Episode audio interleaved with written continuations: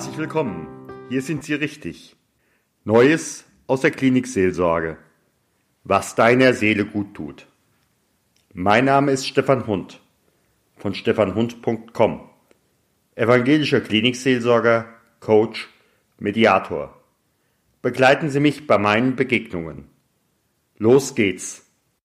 Liebe Hörerinnen und Hörer, wir sind wieder bei einer neuen Folge von Neues aus der Klinikseelsorge. Sie hören jetzt Folge 48. Aber bevor ich starte, erstmal einen ganz großen Dank an Sie, an euch.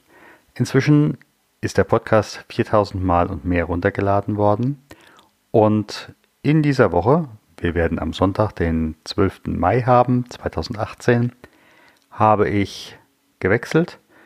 Mein Podcast wird jetzt über Bodyche ausgeliefert. Das hat folgende Vorteile. Erstens, er ist auch über YouTube zu empfangen. Er ist auch über Spotify zu empfangen. Und dann, ja, weiterhin über den Podcast normal. Und ich freue mich auf Ihre, auf eure Rückmeldungen, damit wir auch diesen Podcast weiter miteinander positiv gestalten können.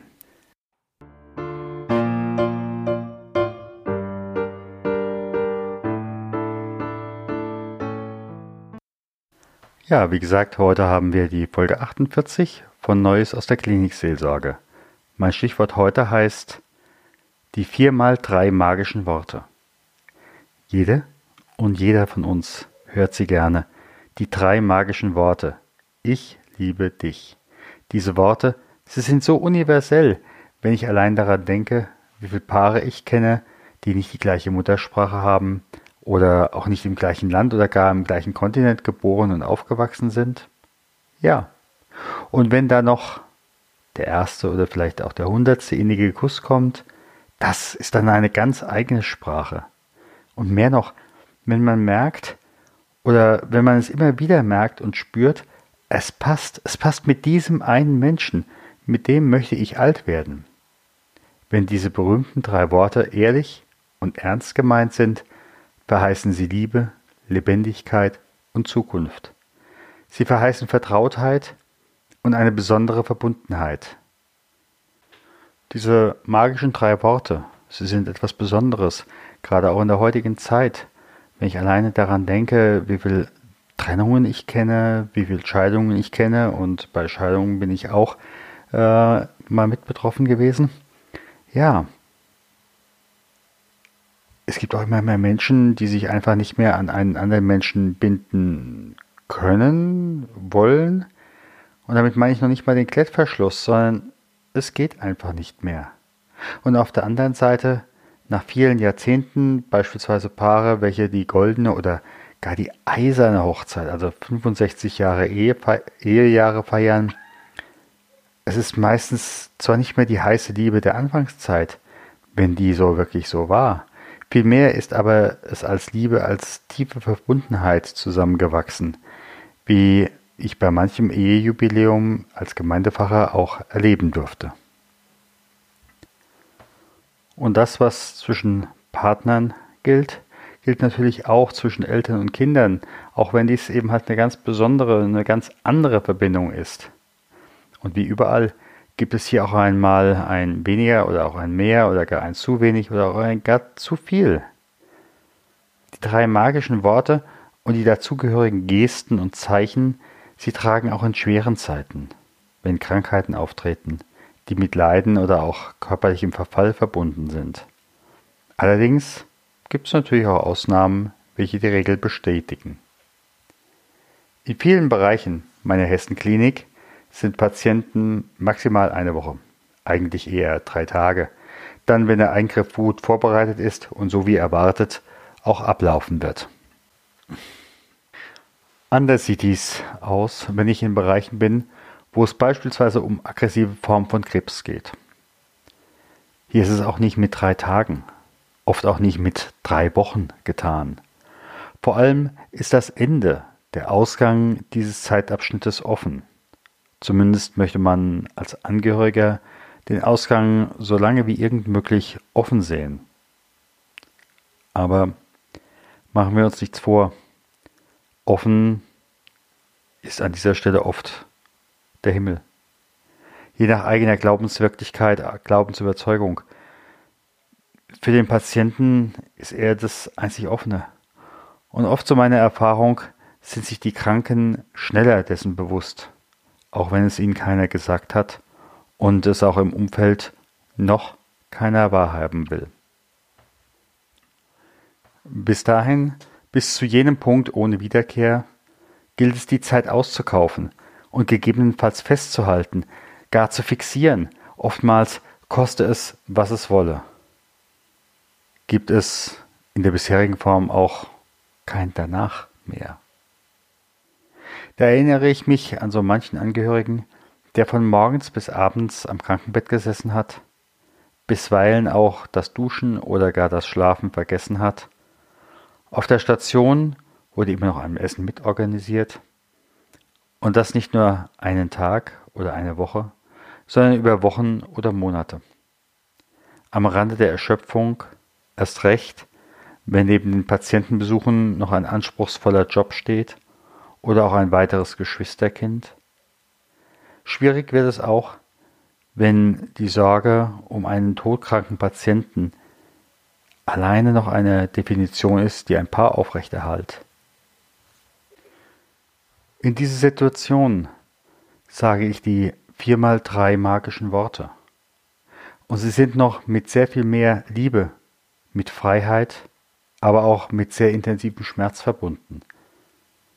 Und ich kenne diese Worte nicht aus einem Lehrbuch über Klinikseelsorge, sondern auch aus der eigenen Erfahrung, aus dem eigenen Durchleben, Durchleiden und Praktizieren. Hier denke ich beispielsweise an ein schwerkrankes, vielleicht neun Jahre altes Mädchen. Fast die Hälfte ihres Lebens lebt und kämpft sie mit der Leukämie. Und in den letzten Wochen in der Hessen-Klinik sind ihre Werte ständig im Sinkflug. Und das sind auf der anderen Seite diese liebenden Eltern. Beides promovierte Juristen. Sie umsorgen sie rührend. Sie kommen in jeder ihrer wenigen freien Minuten und sie setzen seit langer Zeit alle Hebel in Bewegung, auch wenn sich nicht mehr viel bewegt. Und erst recht nicht in die von ihnen gewollte Richtung. Wer als kundiger Außenstehender dazukommt, sieht die traurige Wahrheit. Dieses Mädchen ist schon länger zum Sterben bereit, aber die Eltern nicht.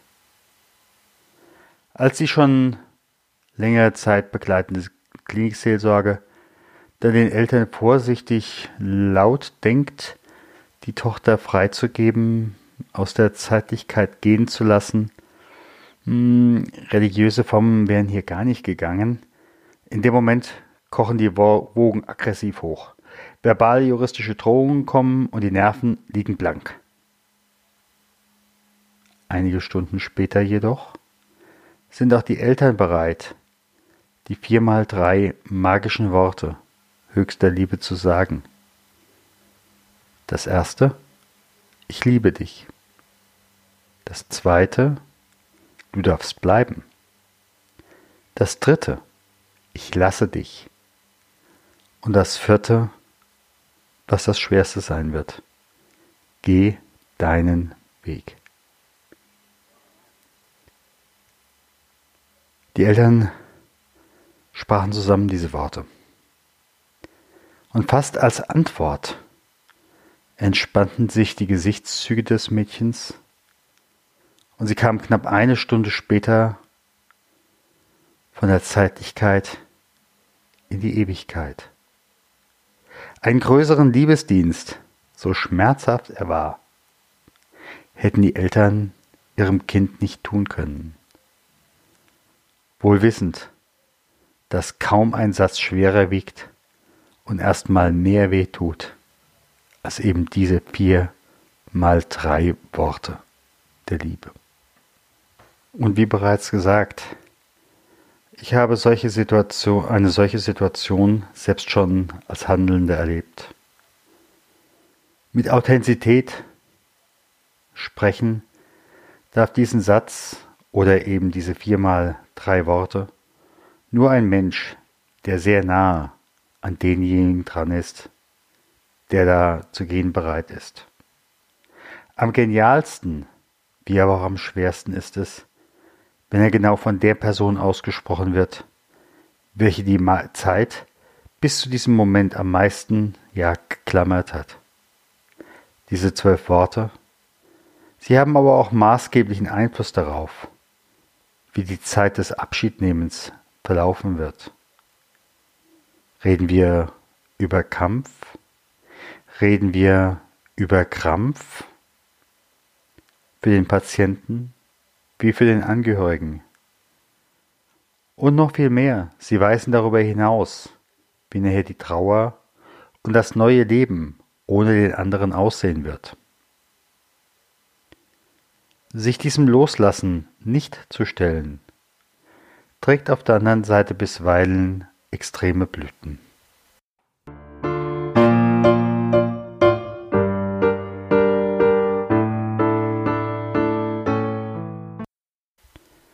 Ist viele, viele Jahre her. Da besuchte ich als Gemeindefacher ein Ehepaar. Aus Anlass wahrscheinlich Geburts- oder Jahrestages, ich weiß es nicht mehr. Bereits beim Reinkommen hatte ich ein unbestimmtes, mulmiges Gefühl.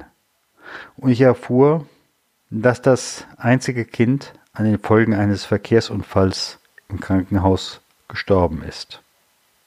Nach Tagen. Und im Gespräch bot man mir an, dass ich nun das Zimmer des Sohnes sehen könnte. Etwas irritiert meinte ich. Na, wenn Ihnen das so wichtig ist, beim Rausgehen einen Blick drauf werfen, das kann ich mir schon vorstellen. Als ich einige Minuten später in dieses Zimmer hineinschaute, da war das ein Zimmer eines älteren Jugendlichen. Sicherlich in die Jahre gekommen. Die Jacke lag noch auf dem Bett geflammt. Die Hose daneben, als ob er gleich um die Ecke kommen würde, in die Hosen springen würde und sich die Jacke überwerfen würde, und die Tür fiel hinter ihm ins Schloss. Aber der junge Mann, er starb fast vor zwei Jahrzehnten nach langem Kampf und doch im Krankenhaus. Ja, es schmerzt sehr intensiv, dieses größte Geschenk der Liebe. Aber Liebe ohne Freiheit gibt es nicht. Gott segne dich und behüte dich. Gott lasse leuchten sein Angesicht über dir und sei dir gnädig. Gott erhebe sein Angesicht auf dich und schenke dir Frieden. Geh hin im Frieden Gottes.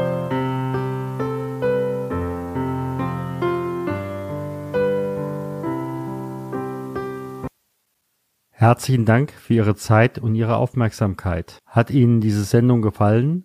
So freue ich mich über Ihre Rückmeldung entweder über iTunes oder über die E-Mail podcast klinikseelsorge at stefanhund.com.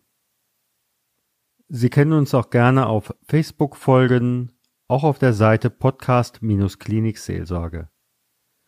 Vielen Dank und auf Wiederhören und vielleicht auf Wiedersehen. Ihr Stefan Hund.